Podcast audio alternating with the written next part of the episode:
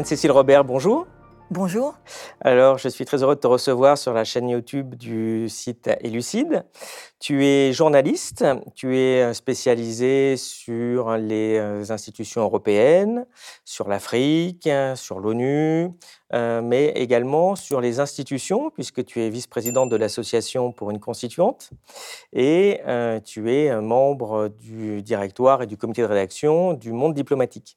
Euh, vu ta spécialité sur les, sur les institutions, les élections, bah alors première question, euh, qu'est-ce que tu as pensé de ces élections présidentielles? L'élection présidentielle est un véritable cauchemar en général, et celle-là euh, en particulier. Je dis cauchemar parce que, par essence, l'élection présidentielle est une élection dépolitisante, puisqu'elle transforme tous les enjeux euh, politiques, tous les enjeux de fond en enjeux euh, personnels, avec une forte euh, dimension charismatique. Et la personne n'y échappe, hein, que ce soit les candidats de droite, les candidats de gauche, les candidats du centre, tout le monde est embarqué dans cette logique. Et c'est aussi un, un, cauchemar parce que cette logique personnalisante, dépolitisante, transforme les électeurs en supporters et non pas euh, en acteurs euh, pensants euh, qui réfléchissent. Et celle de, cette année n'a pas échappé à, cette règle. Elle a même été peut-être un cran plus, pénible et plus cauchemardesque que les autres du fait du rôle exorbitant des sondages. Alors ça, fait longtemps que les sondages perturbent les élections, mais là, on a eu avec des, sondages qui ont commencé quasiment un an avant l'élection, une transformation totale euh, des enjeux, puisque les électeurs, au lieu de voter pour leurs idées ou pour leurs convictions, se sont transformés en stratèges pour savoir qui on allait essayer de mettre au second tour, y compris euh, jusqu'à voter euh, contre leurs idées. Donc certains le, regrettent d'ailleurs.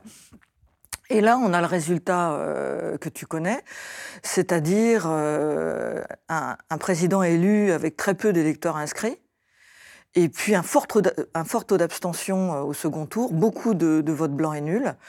Donc c'est un, pas de plus euh, dans le creusement euh, de cette crise de la démocratie qui a commencé il y a longtemps maintenant. les sondages, on a vu que bah, même encore au mois de janvier, on avait de fabuleux sondages avec Mélenchon à 8%, Zemmour Pécresse à 16% ou du 7%, en tout cas des choses complètement, complètement ridicules. Qu'est-ce que tu penses qu'on devrait faire sur ces sondages? Puisque finalement, on essaie de faire croire que les sondages peuvent prédire, alors qu'évidemment, ils ne peuvent rien prédire, puisque les gens se décident souvent au dernier moment. Euh, est-ce qu'il y aurait quelque chose à faire euh, au niveau des, sondages, de cette sondocratie, puisqu'on voit maintenant, le débat, ce n'est même plus débat d'idées, mais c'est débat de, de, tiens, il y, a, plus 0,5 sur des sondages bidons. Euh, donc ça sert à quoi, en fait, si ce n'est à manipuler les gens ou à leur faire prendre des mauvaises décisions c'est complètement tordu cette histoire parce que les, entrepreneurs de sondage, on aurait dire les choses clairement, sont des entreprises de sondage qui se partent du titre euh, d'institut. Ils nous disent mais nous, euh, on n'est pas là pour influencer, on n'est pas là même pour prédire les choses. On fait une photo, comme ils disent, une photo euh, de l'électorat à un instant T, comme si c'était neutre, comme si c'était neutre un an avant une élection d'interroger euh, les citoyens sur des gens qui sont pas encore candidats, dans un contexte qui n'est pas du tout celui euh, de l'élection. Donc c'est évidemment euh, pas neutre, et cette photo, elle est tout sauf objective. Je sais même pas s'il y a des photos d'ailleurs complètement objectives.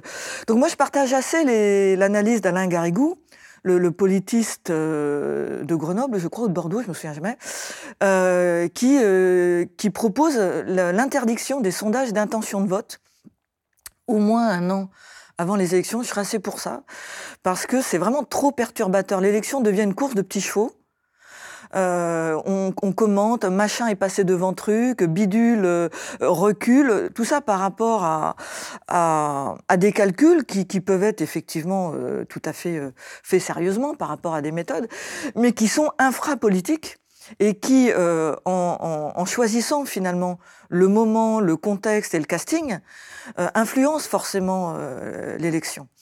Et euh, alors Alain Garrigou va jusqu'à considérer que c'est une atteinte au secret du vote. Bon là, il va peut-être un, peu loin, mais je pense que les élections seraient plus sereines si on n'avait plus, si on n'avait plus ces, sondages, au moins un an avant le vote. Tu as parlé de l'abstention aussi, qui a atteint des niveaux records pour une présidentielle, surtout si on y ajoute ce dont on parle jamais, les non-inscrits, hein, puisqu'il y, a 9% à peu près des, adultes qui ne sont pas inscrits sur l'électoral, donc personne ne parle, donc ils s'ajoutent à, l'abstention. finalement, est-ce que tu penses que c'est parce que les gens euh, se foutent finalement d'élections parce que ça sert à rien ou qu'ils sont désabusés du personnel politique? Enfin, Quelle est ta, ton analyse de l'abstention? Je, pense que les électeurs font un peu avec, les moyens du bord. C'est-à-dire que quand vous êtes euh, vous électeur, vous avez une offre politique, comme dirait les. si on utilise un langage un peu euh, économique, vous n'avez pas d'influence sur l'offre. Et donc si euh, personne ne vous convient, si rien ne vous convient, ben, vous n'avez pas beaucoup d'outils pour protester. Alors certains ne s'inscrivent pas, d'autres euh, euh, mettent un bulletin blanc, d'autres mettent un, bulletin nul. Il y a le phénomène du vote euh, protestataire. C'est, à mon avis, révélateur, tout ça, d'une crise profonde de, de, la démocratie que les institutions et les, les représentants refusent d'entendre. Ça fait au plus de, 20 ans, mais on pourrait même euh, remonter euh, plus loin, que les électeurs protestent d'une manière ou d'une autre. Et ils envoient des coups de semonce qui sont systématiquement ignorés, mais par l'ensemble du personnel politique. Euh, je dirais, par exemple, le 21 avril 2002, quand les électeurs ont mis Jean-Marie Le Pen au second tour, c'était pas qu'ils étaient devenus pro-Le Pen et, et fachos, c'est qu'ils avaient envie de protester notamment contre euh, la manière dont Lionel Jospin avait, euh, gouverné et ces fameuses phrases euh, Je suis Premier ministre, je ne peux rien faire ». Enfin, il n'a pas dit ça exactement, hein. mais voilà, c'était l'idée d'une espèce d'impuissance du politique. Et puis surtout, il y a eu le 29 mai 2005, le référendum sur le traité constitutionnel européen. Les, électeurs se sont mobilisés avec une, grande force. Ils ont voté non à 55 alors que euh, les parlementaires avaient à 96% voté oui. Donc voilà le, signal quand même d'une crise politique majeure. Les électeurs disent non alors que tout l'appareil de représentation euh, a, voté, euh, a voté oui. Et qu'est-ce qui se passe? Rien. Rien. alors, il se passe rien. si, malheureusement, il s'est passé quelque chose. C'est que le traité de Lisbonne, qui était le traité jumeau du traité constitutionnel, a été adopté par le Parlement, donc en violation de ce dit, euh, de ce qu'avaient dit les électeurs.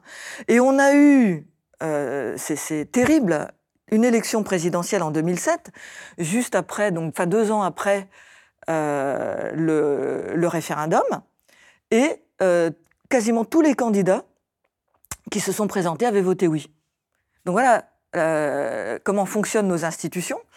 Et on a eu, et là la gauche n'a pas joué son rôle non plus, une espèce de comédie politique à gauche avec l'idée d'un candidat du nom de gauche, alors qu'il n'y avait pas de nom de gauche, il y avait le nom du peuple français. Et ce, candidat, d'ailleurs, au bout du compte, il y a eu deux candidats du nom de gauche, ce qui était une erreur, encore une fois, c'était le, nom du peuple français, a transformé 55% de noms en 2 ou 3%, je ne me souviens plus tellement des, des résultats. Donc, on a depuis longtemps des signes importants de crise que les partis politiques dans leur ensemble et ne veulent pas entendre et que les institutions empêchent de, résoudre. c'est pour ça que, avec euh, d'autres gens, je suis arrivé à la conclusion qu'il n'y avait pas de solution dans le cadre de la Ve République. C'est pas la peine de chercher un candidat qui que nanana nanana. Il n'y a pas de solution dans le système. Tout ce qu'on arrivera à faire, euh, c'est des candidatures de témoignages avec des ou des ralliements euh, bizarres euh, de second tour, des coalitions comme on voit en ce moment se faire avec des négociations plus ou moins transparentes. Donc voilà, il faut, si on veut sortir de la crise de la démocratie, dont tous les symptômes, tels que ceux que tu as, rappelés, sont indéniables, il faut recommencer, j'allais dire, une partie en changeant les institutions. Ces podcasts ne vivent que grâce à vos abonnements à notre site. Si vous aimez notre travail, vous pouvez nous soutenir en vous abonnant sur www.elucide.media. Vous y retrouverez de nombreux contenus exclusifs pour aiguiser votre esprit critique. Et on voit que la crise d'ailleurs s'approfondit puisqu'on vit une élection présidentielle, il y a un président qui est élu, on se rend compte que là maintenant, on a une majorité des citoyens qui veulent une cohabitation, donc ils veulent que le programme du candidat soit pas, du président soit pas appliqué. Donc on se dit, mais à quoi ça rime? C'est vrai qu'il y a un vrai problème dans ces, dans ces, dans ces institutions. Euh, tu, parles aussi d'horreur présidentielle euh, dans nos institutions. Pourquoi? Moi, je ne sais pas si les, électeurs veulent une cohabitation. Hein. C'est ce qui se dit, c'est ce que disent les sondages, mais on peut très bien avoir au mois de juin une majorité Macron. Hein. Je veux dire, avec notre système électoral euh, et la, logique justement euh, présidentielle, il est tout à fait possible que les électeurs, au contraire, comme ils l'ont fait jusqu'à présent, donnent une majorité au président. Et c'est pour ça que euh, j'utilise l'expression horreur présidentielle, parce qu'il y a cette logique d'une élection qui, euh, dire, qui détruit totalement l'espace politique en réduisant tous les enjeux à des, à des enjeux, souvent des enjeux de personnes, des enjeux en noir et blanc, des enjeux en oui-non, alors qu'on a besoin euh, aujourd'hui, au contraire, d'ouvrir l'espace euh, politique. Et on serait peut-être, euh, mais ça ce sera à discuter dans le cadre de l'élection de l'Assemblée constituante, plus à l'aise dans un régime parlementaire. Mmh. Parce que finalement, qu'est-ce que tu préconises comme réforme des institutions? Qu'est-ce qu'il faudrait pour que ça marche mieux? Voilà, des, des, projets de réforme des institutions, il y en, il y en a plein. la chose qui me semble importante, c'est que ce soit le peuple, c'est-à-dire la communauté politique euh, du peuple français, qui le décide. Euh, j'insiste lourdement là-dessus parce qu'il y a euh, plein de projets en ce moment, y compris dans les cercles du pouvoir, autour du président Macron, qui serait de, créer des comités de gens désignés, on ne sait pas trop comment, qui piloteraient la réforme des institutions, parce qu'ils se rendent compte quand même dans les cercles du pouvoir qu'il faut faire quelque chose. Euh, donc ils peuvent plus contourner, euh, mais ils veulent contrôler. Mmh. Mais ce seraient des experts indépendants. Voilà. Pour notre, euh, bien. Voilà, avec ce fameux mythe d'experts indépendants et objectifs et neutres qui n'existe pas. Ça, il faudrait le pourfendre vraiment ce mythe parce que là, c'est pareil, il est à, droite comme à gauche. Hein. Il y a des gens qui croient à la neutralité de l'expertise. Alors, si un expert a son savoir, c'est vrai, tous les experts sont des êtres humains et ils ont leurs idées. On voit bien sur les questions constitutionnelles, vous avez des experts de gauche, des experts de droite. Sur les questions économiques, regardez le débat entre les économistes atterrés et les économistes néolibéraux. Tous ces gens ont la même scientificité, mais ils aboutissent à des conclusions parfois diamétralement opposées sur des sujets fondamentaux. Donc il n'y a pas d'expertise neutre, il y a un savoir scientifique qui à un moment donné doit se soumettre au débat euh, public et à l'expertise et, au choix des électeurs dans le cadre de ce qu'on appelle la recherche de l'intérêt général. Et sur les questions constitutionnelles, c'est la même chose. Il y a déjà, si vous regardez euh, le grand euh, quotidien du soir, depuis quelques, quelques semaines déjà, vous avez des tribunes de constitutionnalistes qui vont tous dans le même sens. Ils sont tous prêts à créer un comité euh, Théodule, dont ils feront partie, euh, bien sûr, avec des projets euh, qui sont en général, qui correspondent finalement au cadre actuel, dans la mesure où c'est des réformettes. En fait, on ne va pas changer de, de fond en comble, et surtout, on va contrôler le périmètre de la réforme constitutionnelle. C'est pour ça que j'insiste lourdement sur l'idée qu'il faut absolument élire une assemblée constituante, sinon le, peuple, en tant que communauté politique, va se faire voler la réforme des institutions. Tu es un peu dur avec les experts, parce que pour une fois que c'est pas McKinsey qui va décider? Mais l'expert, c'est pas l'expert en soi le problème, c'est la place qu'il occupe. C'est-à-dire, on a bien sûr qu'on a besoin de, de, scientificité, bien sûr qu'on a besoin d'experts. Ce qui va pas, c'est quand l'expert se substitue aux Euh, et, c'est ça qui se passe euh, depuis, euh, depuis plusieurs décennies maintenant, avec une espèce de techno-bureaucratie officielle, dont l'Union européenne est l'un des symboles, hein, avec ce qui se passe au, sein de la Commission européenne, où on voit une dépolitisation au profit d'une expertise qui est considérée comme neutre. Alors encore une fois, ça n'existe pas, la neutralité. Vous avez des méthodes dont vous pouvez euh, rendre compte, qui euh, peuvent euh, montrer votre honnêteté intellectuelle, mais après, il y, a des choses qui relèvent de l'appréciation politique. Et là, il y a une nouvelle idéologie qui malheureusement transcende les clivages politiques, qui valorise l'expert et qui est le pendant d'un discours de mépris du peuple. Les électeurs ne comprennent rien, les électeurs ne sont pas capables de prendre en charge des questions un peu complexes. Euh, d'ailleurs, si on leur donnait la parole, ils rétabliraient la peine de mort. Bon, voilà, des choses comme ça, dévalorisantes, euh, comme si les, experts ne commettaient aucune, euh, erreur, comme si les, experts ne nous avaient jamais emmenés faire de guerre, euh, comme s'ils n'avaient jamais justifié, moi je sais pas, l'industrie chimique ou autre. Enfin, il n'y a pas de... Enfin, tout le monde a des cadavres dans, son placard. Là, on a un discours qui tend à, dévaloriser le jugement du peuple, donc de dévaloriser la démocratie, euh, au profit d'experts qui seraient, eux, parés euh, de, toutes les vertus. Et j'ai vu une constitutionnaliste euh, dans Le Monde la semaine dernière qui disait le référendum, ce n'est pas la démocratie. Et elle insistait vraiment lourdement. Et elle dit le référendum n'est pas la démocratie parce qu'un référendum, ça peut donner des résultats antidémocratiques. Donc elle confond en fait la méthode avec le résultat. Et euh, sous-entendu, les experts, eux, ne prennent jamais de décision antidémocratique, alors qu'on pourrait quand même, euh, quand on regarde euh, sur les 20 dernières années, le nombre d'experts qui ont soutenu des réformes qui ont contribué à affaiblir, détruire la démocratie, la démocratie sociale, les services publics, justifier le coup d'État constitutionnel contre le référendum de 2005. Donc, mais ce discours, il, envahit euh, le débat euh, public. Ce qui, et ça, ça fait lien avec ce qu'on disait tout à l'heure sur les sondages. On est en train de glisser euh, d'un modèle de, démocratie qui fait confiance à l'intelligence critique des citoyens vers un modèle où le peuple n'est qu'un élément, n'est qu'un acteur parmi d'autres. Les autres acteurs, c'est les experts, les sondages, les marchés. Et tout ça aboutit à une prise de décision euh, publique qui, par essence, n'est pas démocratique, puisque euh, le peuple, qui, est le seul représentant par définition de la démocratie, n'est qu'un acteur euh, parmi d'autres. La solution pour toi, finalement, passe par une constituante, mais finalement, elle serait élue suivant quel mode de scrutin? Il y aurait qui dedans? En tout cas, il faut être clair sur le principe de l'élection de l'Assemblée constituante, parce que le défi auquel on est confronté aujourd'hui, c'est refonder la démocratie, et reconstituer le peuple comme communauté politique. Parce que là, il est complètement fragmenté, euh, désorienté, euh, parfois euh, influencé, manipulé par les sondages. Donc l'élection de l'Assemblée constituante a déjà pour première fonction de reconstituer la communauté politique pour qu'on puisse avoir des, débats dans un cadre dans lequel on se reconnaît les uns les autres comme acteurs du même destin commun.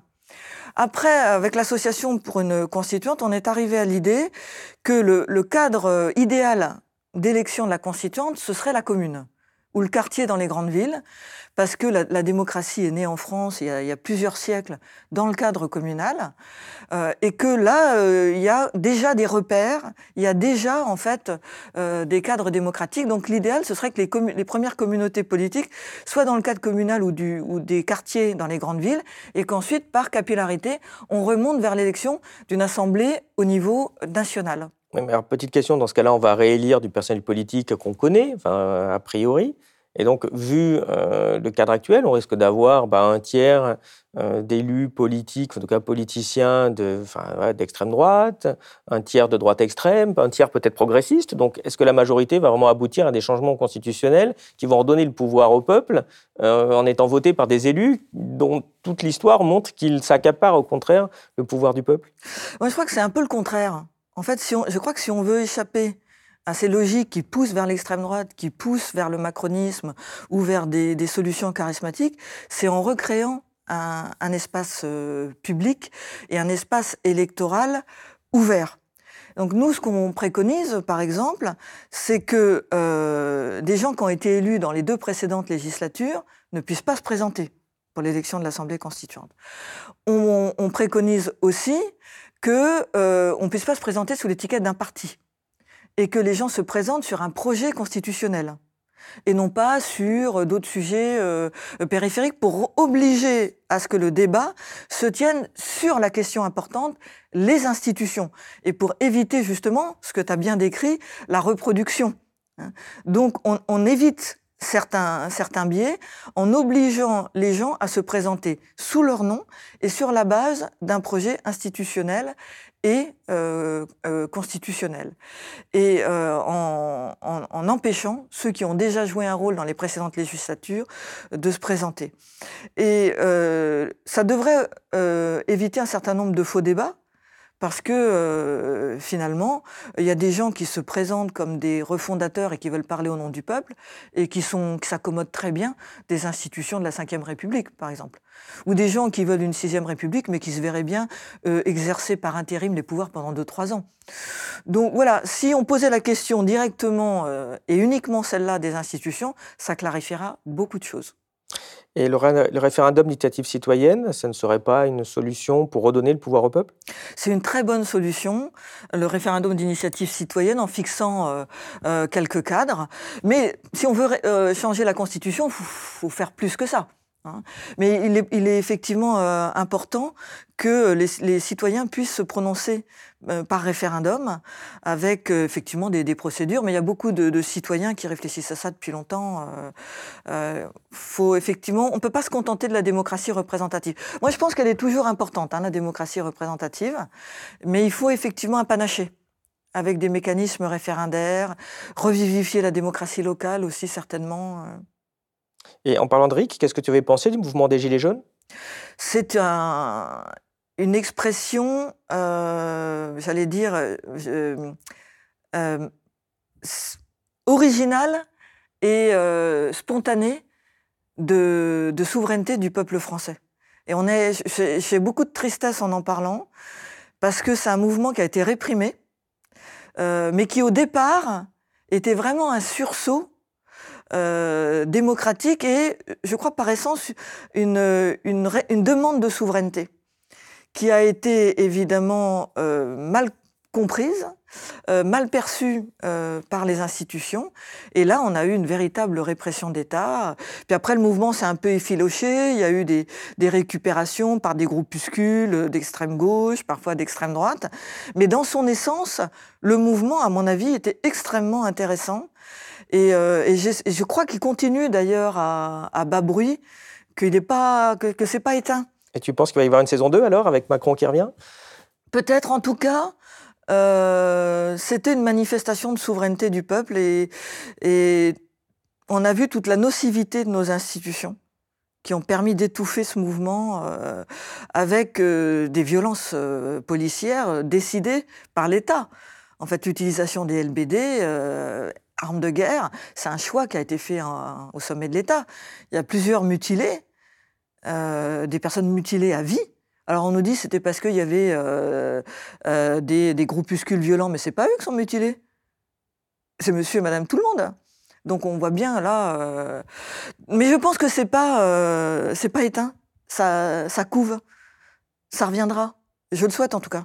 Ça t'a surpris cette violence de l'État et cette absence de réaction de la bourgeoisie, euh, euh, des éditocrates qui finalement, euh, a priori, ont du mal à dormir quand il se passe quelque chose de l'autre côté de la planète, mais quand c'est en bas de chez eux, qu'on tire avec des armes de guerre sur, sur des manifestants, en étant condamnés par les associations de défense des, des droits de l'homme, bah, ça n'émeut pas grand monde, ça continue, personne n'est condamné et c'est déjà oublié en fait. C'est une question difficile, ça, parce qu'il y a eu plusieurs phases. Je pense qu'au départ, au tout début, euh, le mouvement été bien compris et soutenu. Euh, je me souviens, je laissais traîner euh, l'oreille dans le bus ou dans le métro. Les gens parlaient. Et même dans les cercles un peu bourgeois que je peux fréquenter en tant que journaliste, j'entendais ah oui quand même ils ont raison, ça va pas du tout. Et puis il y a eu un basculement assez vite avec euh, la campagne de dénigrement euh, qui a été euh, lancée pour discréditer le mouvement des, Gilets jaunes. Et oui, j'ai été, choquée de la répression. J'ai été, j'ai été choquée, un peu surprise quand même, parce que je me dis c'est quand même pas possible dans un pays comme la France qu'il y ait une répression comme ça. Et, et, je me souviens en janvier 19 d'avoir posé la question en conférence de presse à, Gérard Larcher, le président du Sénat, qui m'a regardé, euh, mais euh, euh, choqué que je pose la question. Et il m'a dit, mais, mais madame, vous vous critiquez les méthodes policières, mais regardez ce qui se passe au Mexique. Je lui ai dit, mais si on se met à comparer la France avec le Mexique, où on est tombé, effectivement, il y a eu un, silence un peu, un peu gêné sur la répression policière, qui, que je m'explique pas bien. Euh, peut-être une espèce de soulagement, euh, mais euh, ou, peut-être que ça couve, je ne sais pas. mais c'est vrai que ça n'a pas suscité un, haut le cœur comme ça aurait dû susciter. C'est vrai. Pour que la démocratie fonctionne, il faut que le peuple soit correctement informé. Est-ce que c'est possible dans le cadre médiatique actuel? Et sinon, bah, qu'est-ce qu'il faudrait faire pour améliorer ceci? Les grands médias euh, sont assez discrédités, c'est-à-dire euh, les, grands médias, que ce soit la télé ou la presse imprimée ou la radio. Euh, je suis pas sûr que ce soit eux qui influencent, ou je suis pas sûr que ce soit eux auprès desquels les gens s'informent. On a parlé tout à l'heure du 29 mai 2005. On a bien vu tous les médias étaient pour le oui, les Français ont quand même voté non. Donc il y a une espèce de théâtre d'ombre euh, et je pense que les gens s'informent maintenant de, multiples biais, par de multiples moyens. Euh, il y a beaucoup de petits journaux euh, en province, il y a beaucoup de choses qui se passent par, par les réseaux sociaux, où malgré leur dérive, il y a quand même moyen de s'y informer correctement. Après, ce qui ne va pas, c'est que tout ça est cloisonné. C'est-à-dire qu'on n'a pas d'espace public de discussion ce qui génère euh, parfois des discours euh, un peu obtus, euh, des formes de, complotisme, parce que ça communique pas. Chacun court dans son couloir finalement, et on n'a pas ce qui devrait être la caractéristique de la démocratie, un espace où tous les, points de vue se confrontent pour qu'on arrive à une vérité commune. Après un débat libre et raisonné, comme disait, Condorcet. Donc c'est à ça qu'il faut travailler. Euh, à, recréer cet espace euh, public de, discussion et puis à lutter euh, contre les, grands monopoles, parce qu'il y a, des, groupes de médias qui se constituent, on parle beaucoup de Bolloré, mais il y a des groupes comme ça qu'il faudrait que la loi empêche ces, ces, mastodontes d'accaparer des espaces médiatiques trop importants. Oui, parce que le citoyen a du mal à trouver la vérité dans ce cadre-là, puisque, comme tu dis, il y a des espèces de bulles complètement séparées, avec des espèces de vérités différentes, et on ne sait plus où est la vérité, pour peu encore qu'il existe une, une vérité. Tu as beaucoup travaillé, tu as écrit un, ouvrage très intéressant sur le mensonge, finalement. Euh, quelle est, selon toi, l'évolution de du rapport de la société au mensonge, parce que le mensonge, ça n'a rien de nouveau, ça n'a rien de récent. Euh, par contre, il se passe des choses différentes euh, de ce qui se passait il y a, quelques décennies. Euh, comment tu analyses ça et comment tu, le synthétiserais? C'est vrai qu'on a toujours connu des phénomènes de mensonge et de propagande. La caractéristique peut-être de ce qu'on vit maintenant, c'est qu'on ne sait plus distinguer le vrai du faux.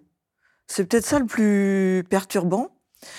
Et on ne sait plus distinguer le vrai du faux parce que, euh, encore une fois, on n'a pas, on n'a plus d'espace de, confrontation euh, des idées, de confrontation euh, démocratique, et aussi parce que les institutions, les gouvernants, les grands médias ont réhabilité des choses qui sont extrêmement déstabilisantes pour le débat public, qui sont par exemple les vérités officielles euh, quand on vous dit qu'il n'y a qu'une seule politique économique possible, quand on vous dit qu'il n'y a qu'une seule Europe euh, possible, quand on vous dit ça, on ferme le débat euh, et on, rétablit ou on établit des vérités officielles qui suscitent logiquement de la suspicion, voire de la rancœur, quand ces discours euh, sont contredits par ailleurs euh, par, la, par la réalité.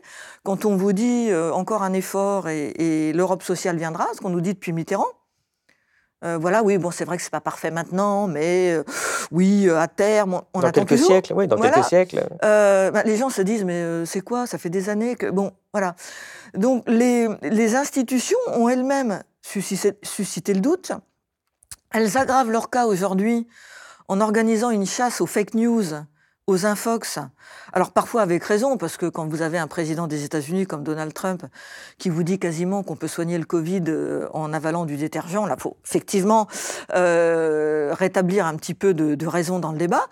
Mais euh, au-delà de ces cas paroxystiques, on, on, voit bien que ceux qui prétendent être les gardiens de la vérité ne se privent pas de mentir. Quand le président Macron affirme à la télé qu'on n'a jamais manqué de masque, c'est un, mensonge euh, euh officiel.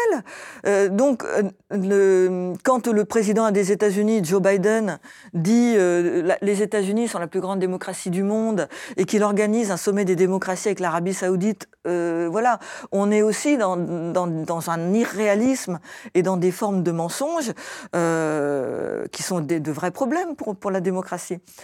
Donc la question du, mensonge ne peut pas être résolue si on continue de croire à un monde en, noir et blanc. Et il, faut donc euh, réhabiliter la discussion euh, critique en, permettant à toutes les, idées euh, de s'exprimer et en recréant un cadre qui permet de débusquer le vrai du faux.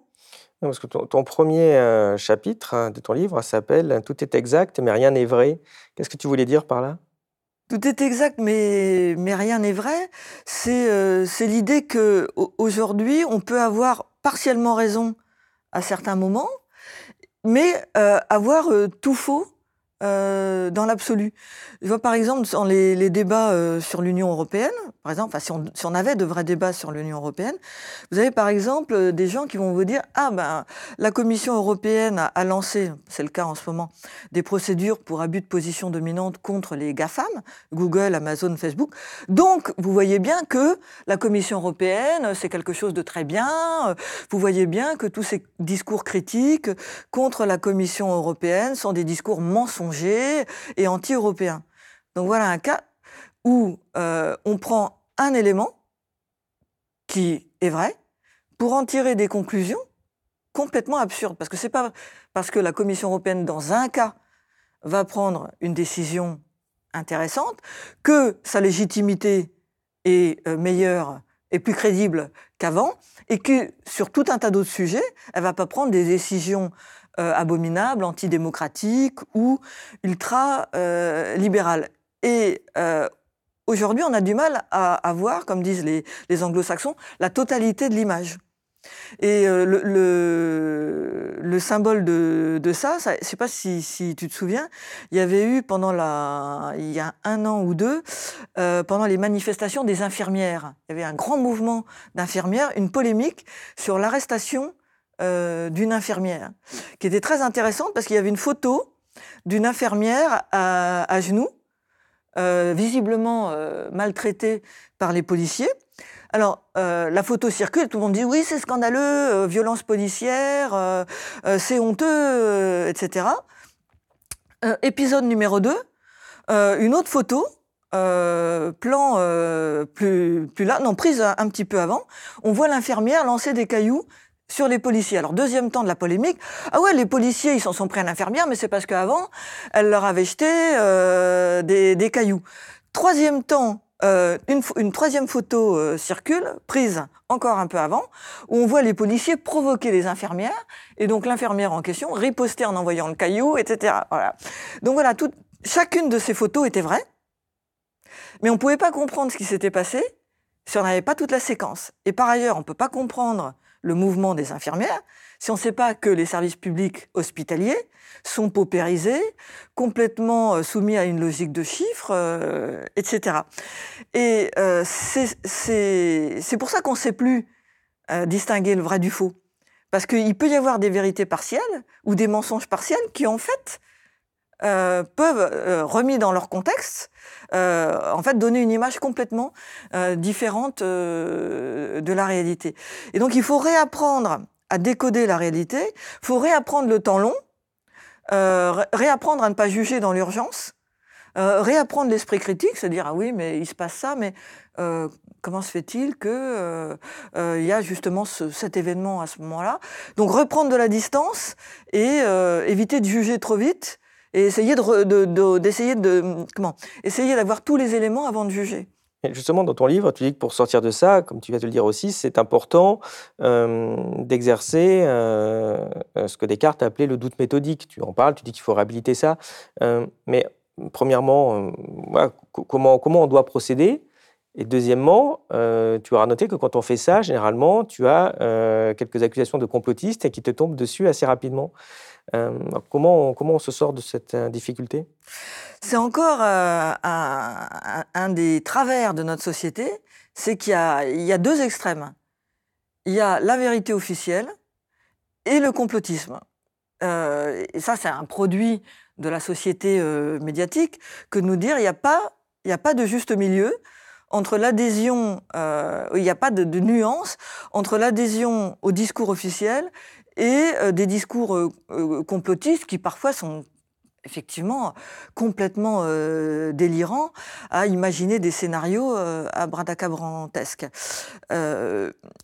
entre, entre ces deux extrêmes, il y a sans doute un, déjà une méfiance saine à réhabiliter chez le, chez le citoyen. C'est normal de douter, c'est normal de, questionner. C'est normal de, s'interroger quand on vous dit quelque chose. Alors nous, en tant que journaliste, on, on doit normalement euh, pratiquer ça euh, en permanence. Et on voit bien que malheureusement, euh, beaucoup, de, beaucoup de journaux se contentent de reproduire des, trucs qui passent sans prendre le temps de, de, la, de la vérification.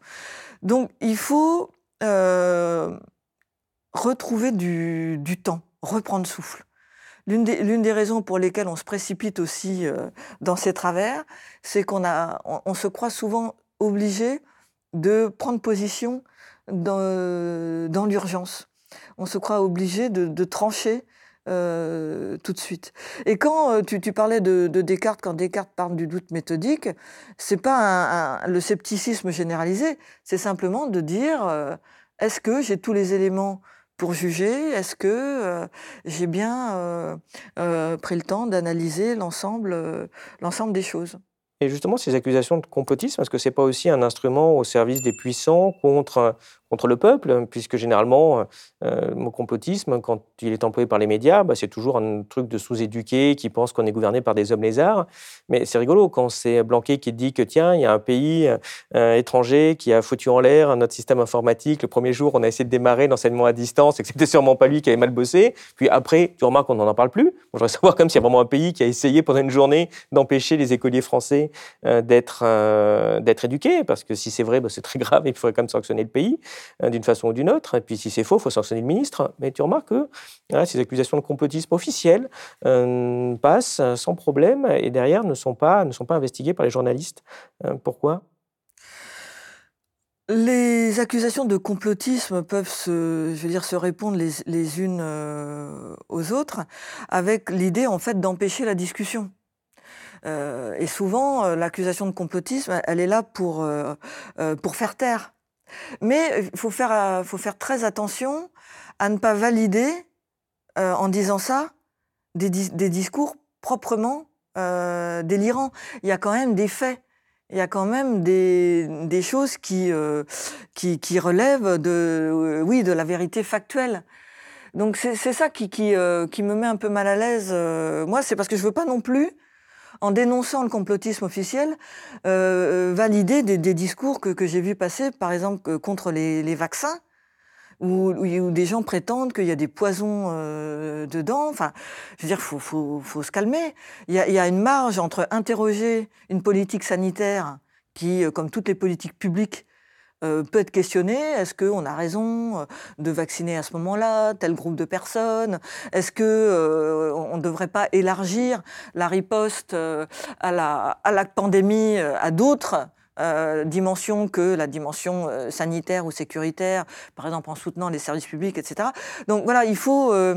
c'est sur ça quand, quand on cite Descartes, c'était pas n'importe quoi.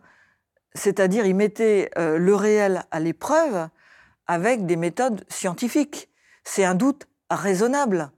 C'est pas j'invente des scénarios complètement farfelus il faut, tenir un peu tous les bouts de la chaîne. Hein. Mais est-ce que ces, euh, ces scénarios farfelus, c'est pas une manifestation aussi de l'espèce de société d'émotion? Parce que tu as écrit un livre aussi sur la problématique de l'émotion dans le, débat public. Parce que comment on fait pour débattre si on a des gens qui sont des espèces de boules d'émotion, euh, qui sont plus capables de, je dirais, de, discuter sur des bases raisonnables sur plein, plein, plein de sujets.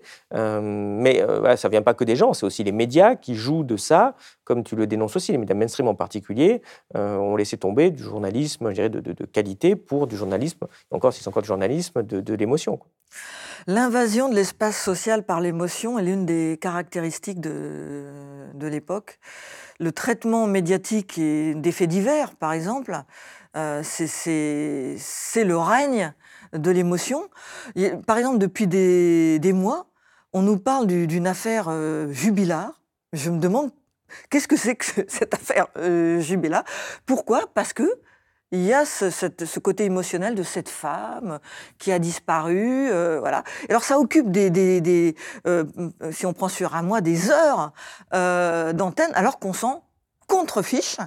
ça va ouvrir certains, certains journaux télévisés, et, c'est le symbole de l'émotion. Puis alors, pendant qu'on parle de ça, on ne parle pas, évidemment, euh, de l'actualité ailleurs, on ne va pas analyser euh, les, grands phénomènes euh, économiques. Et tout maintenant passe au tamis de l'émotion, le traitement des questions migratoires, euh, voilà, c'est traité sur le, registre euh, de l'émotion, alors qu'il y a quand même un problème euh, politique derrière ça, sur les fonctionnements du monde, sur le sous-développement de l'Afrique, sur l'origine des guerres dans, dans, le monde. Et la vie politique, maintenant, c'est le règne de, de l'émotion. ça va avec la personnalisation. Vous savez, des hommes et des femmes politiques qui viennent à la télé, qui vous racontent leur enfance, dont on n'a absolument rien affiche. Euh, voilà, et ça, euh, c'est aussi un symptôme de la dépolitisation, d'une espèce de refus de pensée qui en fait nous entretient un peu dans un état euh, d'indécision. Quand vous êtes pris par l'émotion, bah, vous n'êtes pas en situation de, de réfléchir. Quand on, euh, euh, quand on vous montre, je sais pas, des bombardements, quand on vous montre euh, des cadavres et qu'on vous dit ah, ah voilà c'est machin qui a fait ça, il faut tout de suite déclencher une guerre. Je pense à certains néo-philosophes guerriers. c'est pas les meilleures conditions pour prendre des décisions, des décisions raisonnées. beaucoup plus guerrier que philosophe quand même. Hein. Enfin, enfin, faut pas. C'est alors il y a l'émotion, c'est euh, entendons-nous bien, l'émotion, ça fait partie de la vie, il, en faut. Là, ce c'est parfois utile aussi, non ben Comme sur l'écologie? Voilà, il y, a, il, y a une, il y a de saines colères. Euh, la colère est une émotion euh, positive si, elle vous conduit à, descendre dans la rue pour réclamer qu'on s'occupe du, réchauffement climatique ou qu'on lutte contre la pauvreté ou des choses comme ça. Mais ça ne peut pas être la totalité. Euh, de notre euh, appréhension euh, du réel. Et on voit bien, je, parlais de la pauvreté à l'instant, des, gens comme, comme Emmanuel Macron, mais il n'est pas, pas le seul, hein. ils vont vous, annoncer, par exemple, des plans de lutte contre la pauvreté, en disant c'est c'est pas possible que les gens soient laissés sur le bord du chemin, qu'il y ait des pauvres, etc. Mais c'est les mêmes gens qui font les politiques qui produisent cette pauvreté. Donc le registre de l'émotion, c'est aussi une manière d'habiller euh, des politiques ou de cacher sa responsabilité. Pendant que vous tenez des, discours euh, émouvants euh, sur la pauvreté, vous pouvez être responsable des politiques qui créent la pauvreté. Les deux cohabitent. Et donc l'émotion peut être aussi un, moyen de d'éviter de poser les questions de les responsabilités et de poser la question des logiques qui conduisent aux phénomènes qu'on est supposé critiquer. En termes d'émotion, on est actuellement dans une, euh, dans une guerre dramatique en, Ukraine. Euh, on a vu que le, euh, cette, que le traitement médiatique de cette guerre a été axé énormément sur, sur l'émotion, peut-être comme jamais depuis, depuis plusieurs décennies. Quelle, quelle analyse fais-tu de ce, traitement? Les médias ont effectivement une tendance, notamment les médias télévisés, à, recourir aux images et souvent à se contenter des images. Et on voit effectivement avec la guerre en Ukraine, comme les images sont par ailleurs spectaculaires, hein, des bombardements, des villes détruites, euh, des colonnes de, réfugiés. Euh, l'émotion devenir effectivement euh, l'analyse. Alors là aussi, il faut, faut, être précis. il est vrai que dans cette affaire, la Russie a tort, puisqu'elle a agressé euh, d'Ukraine, qu'elle a utilisé euh, la guerre pour résoudre un problème euh, politique. donc ça, ça c'est pas le sujet de la discussion. En revanche, on ne pourra pas comprendre ce qui se passe et on ne pourra pas essayer d'envisager des solutions si on reste sur le registre de l'émotion. C'est-à-dire, il faut comprendre les logiques de guerre, il faut comprendre les tenants et les aboutissants et commencer à voir quel type d'accord on pourra éventuellement trouver euh, entre l'Ukraine euh, et la Russie pour sortir de la guerre. Et là, à un moment donné, euh, il faudra sortir de l'émotion. Il, y a, quand même un, risque que cette guerre se termine par un accord entre Zelensky et Poutine. Je dis un risque pour ceux qui ont érigé Vladimir Poutine en, épouvantail et en clone d'Adolf Hitler. Ils risquent d'avoir un petit peu une baisse de pression quand ils vont voir Zelensky serrer la main de Poutine, si ça se termine comme ça. Oui, mais, tu dis justement pour comprendre, il faut qu'on t'explique les logiques de guerre, mais là on a très bien vu que justement le traitement médiatique a consisté à ne pas expliquer les logiques de guerre, puisque la meilleure explication qu'on ait eue comme au XXIe siècle, c'est les types sont fous. Donc bon, bah, effectivement, ça, c'est assez, assez compliqué, euh, en expliquant d'ailleurs qu'il fallait étendre l'OTAN euh, à outrance euh, pour aller jusqu'à encore plus les frontières de la Russie, mais si le type est fou, ça va nous faire une guerre. Enfin, tout ça est quand même très étrange, on voit que leur propagande, au bout d'un moment, ne marche absolument plus. c'est quand même une sacrée défaite du journalisme, non? C'est l'anti-journalisme. Euh, quand on commence à, à pathologiser, si j'ose dire, euh, c'est-à-dire quand il y a un, dirigeant euh, dire bah voilà il est fou euh, ou c'est Hitler. Bah, souvenez-vous, Muammar Kadhafi il était fou, c'était Hitler. Slobodan Milosevic il était fou, c'était Hitler.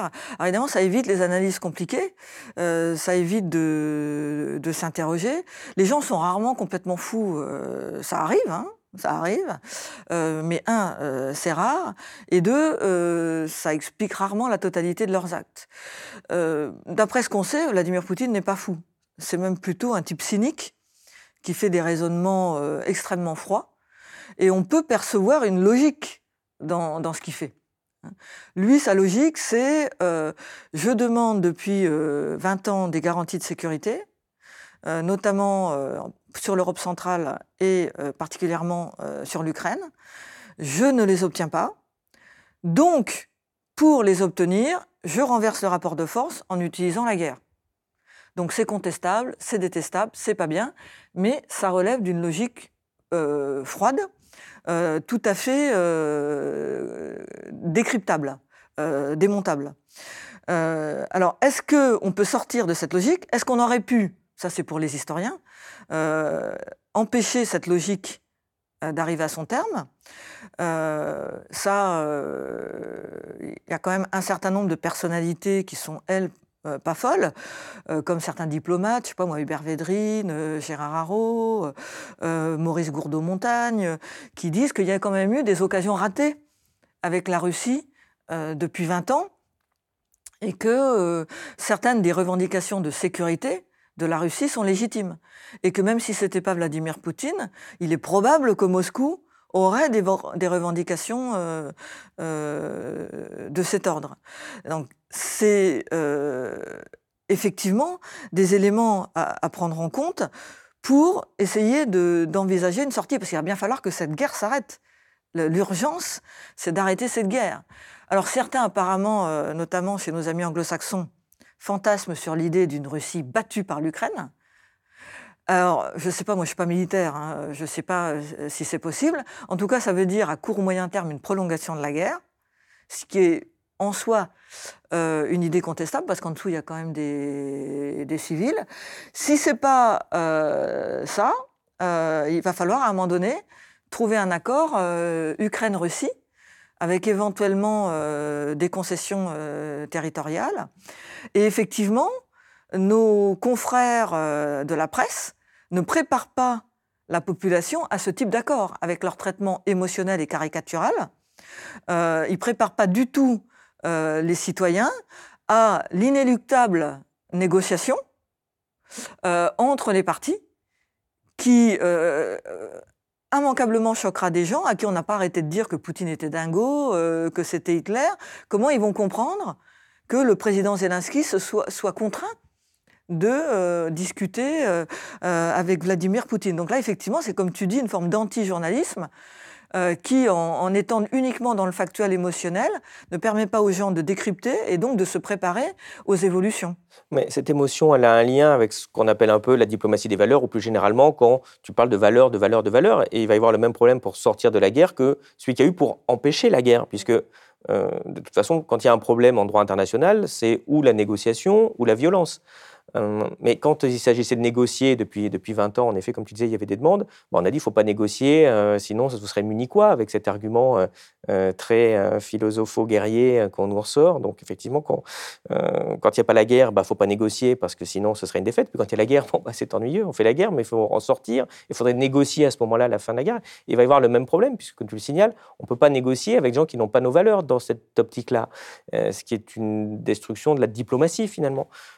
Alors, comment ça peut évoluer? Parce que pour le moment, on voit qu'on est en train de petit à petit de cranter, de cranter les difficultés. Parce que là, tu dis, bon, on est quand même très très loin d'une négociation. la guerre peut encore s'aggraver assez fortement. Est-ce que ça te fait peur?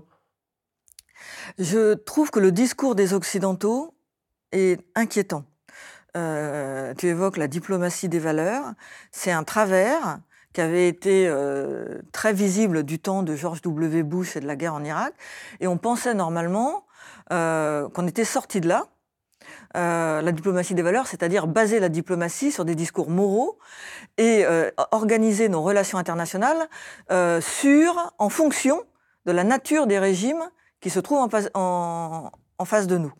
Et normalement, Emmanuel Macron avait commencé son premier quinquennat en critiquant cette diplomatie des valeurs et en revendiquant une forme de pragmatisme. Malheureusement, effectivement, on voit un retour de cette diplomatie des valeurs. Alors, on appelait plus ça comme ça. Aujourd'hui, euh, comment ils appellent ça? La rivalité systémique. dans les, au Quai d'Orsay, euh, dans les boîtes à penser, ils parlent de rivalité systémique. Alors, rivalité systémique, c'est notre système de valeurs, à nous occidentaux, qui est supposé être le système de valeurs parfait, euh, le mieux, avec la démocratie et les droits de l'homme, s'oppose au système de valeurs euh, des Chinois ou des Russes, qui sont en fait des dictateurs, des autoritaires, des illibéraux, euh, et qui sont de ce fait des ennemis. Alors ça, c'est une déformation. cette vision est une déformation de la diplomatie qui, normalement, est beaucoup plus pragmatique que ça historiquement, euh, la, diplomatie, les relations internationales se sont construites sur du pragmatisme au contraire. C'est-à-dire que on, construit nos relations internationales non pas parce qu'on aime bien tel ou tel pays, mais parce qu'on a confronté des intérêts et qu'on a trouvé un équilibre entre ces intérêts. Et que si on trouve pas d'équilibre, eh éventuellement, on peut régler la question par la force. Mais on est pragmatique, voire cynique, euh, parce que si on commence à se juger les uns les autres, on va passer notre temps à se faire la guerre pour placer dans les autres pays des régimes qui nous conviennent. Et euh, si euh, Roosevelt et Staline avaient réagi comme ça, ils se seraient jamais alliés contre Hitler, parce qu'il n'y avait pas beaucoup de points communs entre les valeurs de Staline et celles de Roosevelt. Donc cette rivalité systémique, c'est une pathologie qui vient malheureusement des Occidentaux, qui se posent toujours en justicier. La Commission européenne, euh, l'Union européenne fonctionne comme les États-Unis de ce point de vue. On est les gardiens des valeurs morales, on est les gardiens euh, du bon goût, ce qui fait un peu rire quand on voit comment fonctionne euh, la démocratie européenne ou la propension des Américains à, traficoter avec l'Arabie saoudite ou d'autres régimes peu démocratiques. Donc cette, cette vision est une erreur et elle est dangereuse elle est dangereuse parce qu'elle est, elle est forcément conflictuelle. elle est forcément conflictuelle. Et euh, dans le cas de, la Russie ou dans le cas de la Chine, il faut trouver un, terrain de discussion pragmatique sans rien concéder euh, sur nos, valeurs. Nous, on, a effectivement nos, euh, principes, mais en mettant tout ça à sa juste place. C'est-à-dire l'objectif principal sur la scène internationale, c'est la paix et rien d'autre. Euh, effectivement, si on peut sauver les droits de l'homme, euh, c'est bien aussi. Mais l'objectif principal, c'est de construire un ordre pacifique. Et après, par le dialogue, éventuellement, euh, faire avancer les, droits de l'homme, le respect des droits fondamentaux. Mais à la base, il faut garantir la, il faut garantir la paix. Donc il faut absolument sortir de ces discours sur la rivalité systémique qui sont des fauteurs de guerre. Une petite question sur les valeurs aussi. Alors, bien évidemment, enfin, je pense qu'on est tous solidaires du pauvre peuple ukrainien qui se prend des bombes sur la tête, victime de, de la folie des dirigeants de, de, de part et d'autre. On a quand même une petite question, moi. Quand euh, j'allume Paris Première, j'ai un petit drapeau ukrainien. Quand je vais chez Monoprix, j'ai un petit truc ukrainien. Quand je suis sur Twitter, je vois la moitié des, des, des, gens qui ont un drapeau ukrainien. J'entends bien. Mais, mais j'ai jamais vu un drapeau palestinien. J'ai jamais vu un drapeau du Yémen.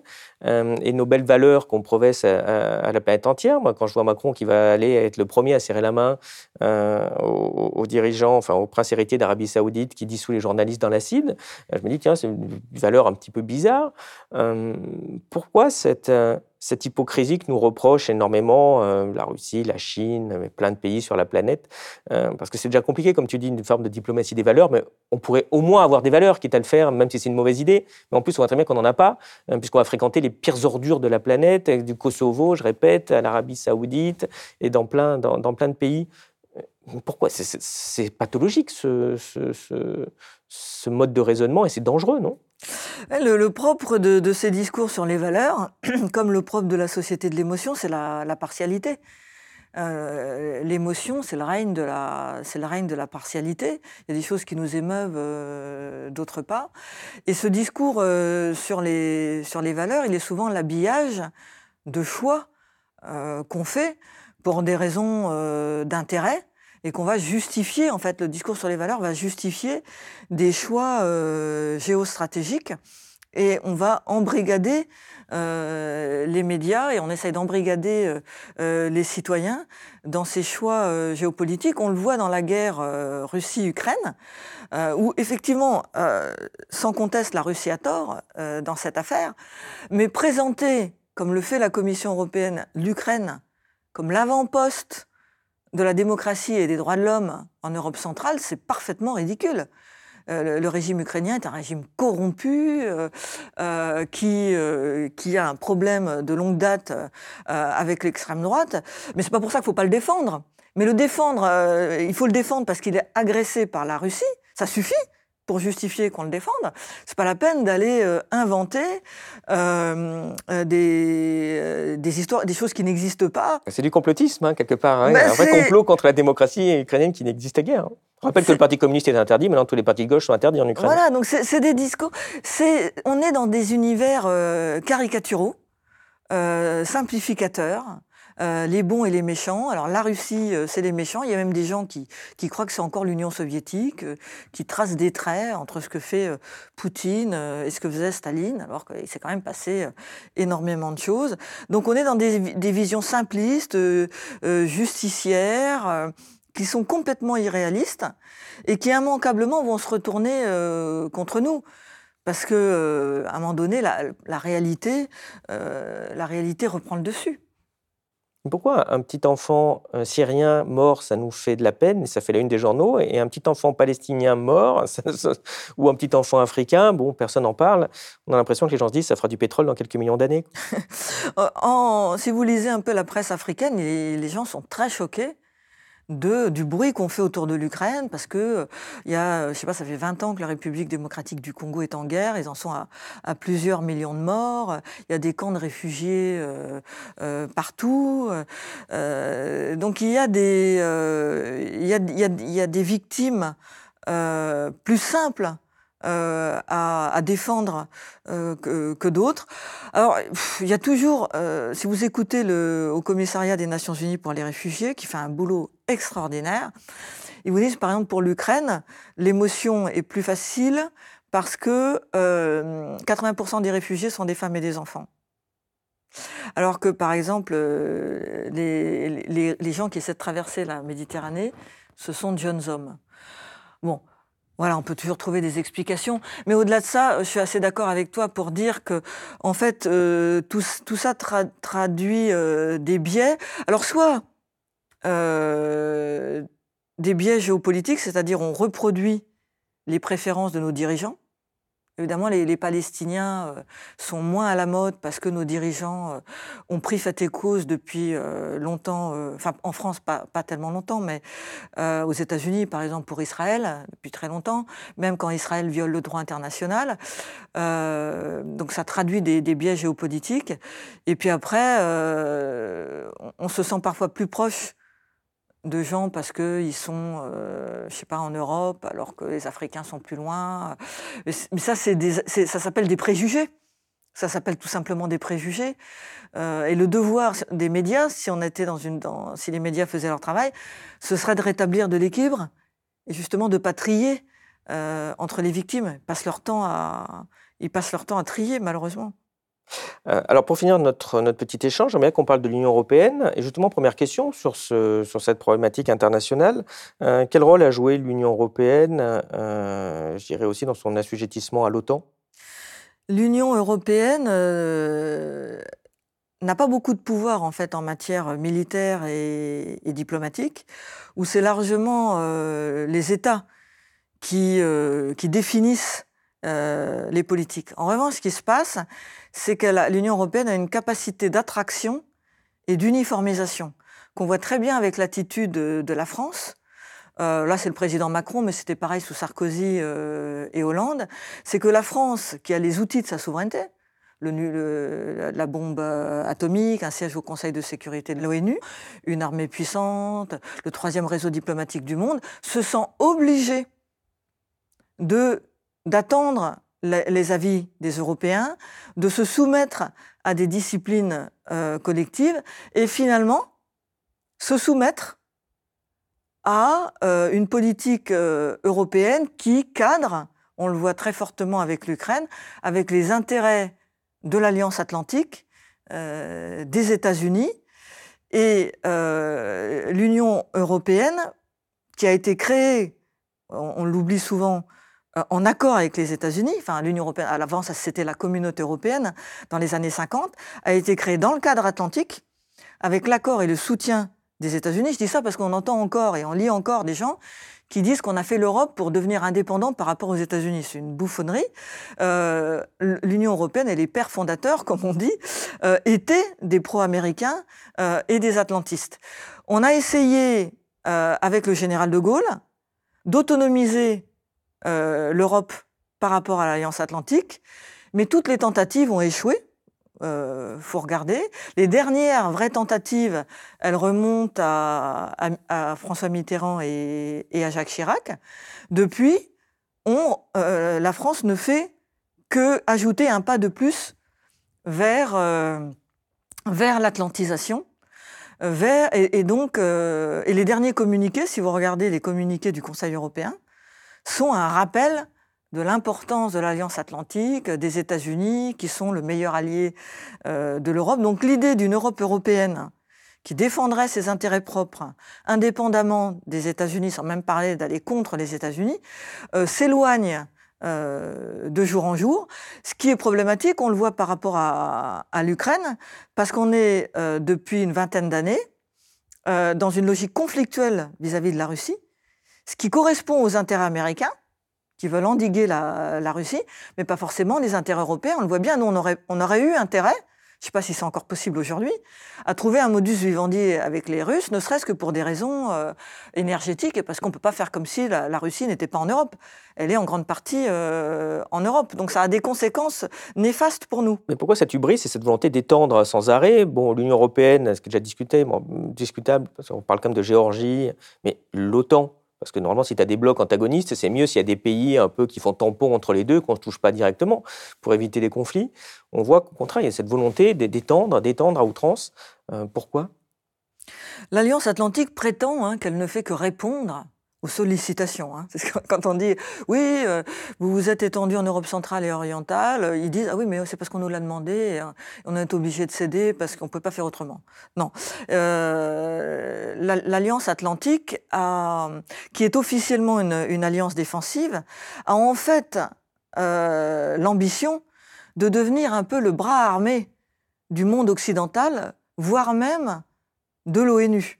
Donc quand, l'Alliance Atlantique euh, s'étend, elle, grossit sa masse critique, elle grossit euh, son, territoire, et donc sa capacité euh, d'influence.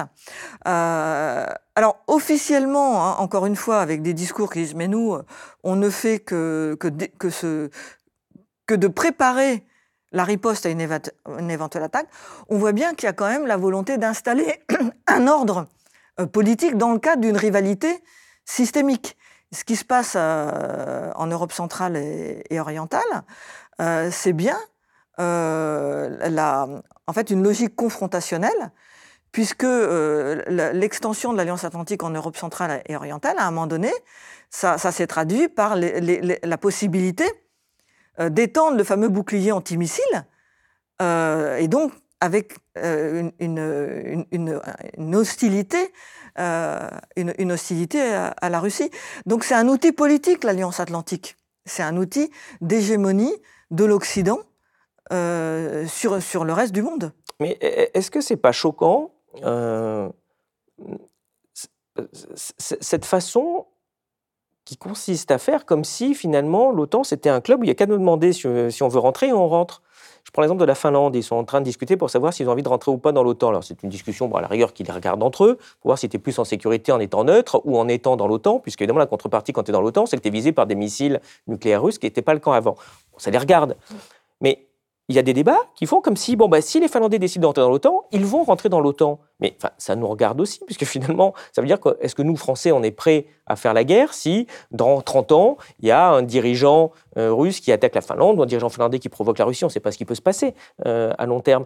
Euh, on n'est pas consulté sur quelque chose qui est peut-être ce qu'il y a de plus important, puisque c'est ce qui peut déclencher une guerre. C'est ce qui a déclenché la Première Guerre mondiale, les alliances, c'est ce qui a déclenché la Deuxième Guerre mondiale, les alliances. Et là, on a l'impression qu'on se dirige tranquillement vers une Troisième Guerre mondiale, nous, en étant spectateurs, et euh, on nous agite des faits divers à la télé, on ne nous parle pas de, tiens, ce truc-là peut déclencher peut-être une guerre dans 5 ans, dans 10 ans, dans 30 ans.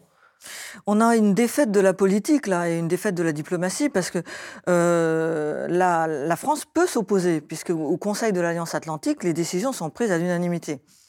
Mais donc la France pourrait s'opposer, mais pour ça, il faudrait qu'elle construise un rapport de force. Parce que, évidemment, l'unanimité se construit avec les Américains qui donnent le là. Donc si la France est toute seule et ne construit pas un rapport de force, en admettant qu'elle ait une volonté, hein, puisque là, euh, c'est un peu le problème, on n'a plus tellement de volonté euh, euh, géostratégique, elle pourrait s'opposer à ça. Mais pour ça, il faut qu'il y ait un débat, il faut qu'il y ait une discussion géostratégique. Et cette logique de l'émotion, cette logique binaire, justicière entre les bons et les méchants, empêche les discussions pragmatiques, géostratégiques, qui permettraient, euh, comme tu l'as dit, de réfléchir, est-ce que c'est notre intérêt que l'alliance s'étende? Euh, Si oui, à qui? Euh, et Dans quelles conditions? Et voilà. Mais on n'a jamais ce type de discussion parce qu'à chaque fois, on est sommé de lutter contre des méchants, comme si nous, par ailleurs, on était forcément les bons ce qui se discute. Alors nous arrivons à la fin de cet entretien. Je te remercie. Je te pose notre question traditionnelle. Qu'est-ce qui, selon toi, n'est connu de presque personne, mais qui mériterait d'être connu de tous? Euh, Si on, reste sur nos, échanges euh, géopolitiques, il me semble qu'on n'a pas beaucoup euh, analysé le rôle de l'Afrique et les réactions en Afrique à la guerre en Ukraine. C'est-à-dire quand il y a eu euh, les votes à l'ONU qui ont condamné la Russie, euh, la plupart des commentaires étaient là. Euh, L'ONU condamne la Russie, la Russie isolée, désavouée face, concernant sa guerre en Ukraine. Et on n'a pas vu qu'en fait beaucoup de pays africains s'étaient abstenus, que certains pays asiatiques s'étaient euh, abstenus, que dans certains cas, on avait des pays qui n'étaient pas venus voter, parce qu'il ne voulait, pas, voulait pas condamner la Russie sans pour autant se mettre à dos les Occidentaux. Et il me semble important d'observer ça parce que ça laisse entrevoir que les Occidentaux qui pérorent sur la scène internationale sont peut-être unis, mais assez isolés finalement, par rapport à ce qui se passe sur les autres continents. Et qu'il ferait bien d'écouter un petit peu et de regarder euh, ce qui se passe ailleurs, parce que euh, pendant que les, Occidentaux proclament euh, leur unité et leur position vertueuse, on voit en Afrique des manifestations d'agacement euh, de, de, rancœur, voire contre les Occidentaux. Pour, pour, beaucoup en Afrique, ce qui se passe en Ukraine, c'est un problème entre les grandes puissances. Euh, et que euh, en Afrique, on se rappelle que les Américains ont, comme les Russes, violé la charte de l'ONU quand ils ont agressé l'Ukraine, quand ils ont fait la guerre au Kosovo. Et il me semble qu'il est très important, si on veut comprendre les évolutions du monde, d'observer euh, ce qui se passe euh, en Afrique, dans des pays tout à fait respectables comme le Sénégal, euh, par exemple, et comment se recomposent les alliances et les relations internationales.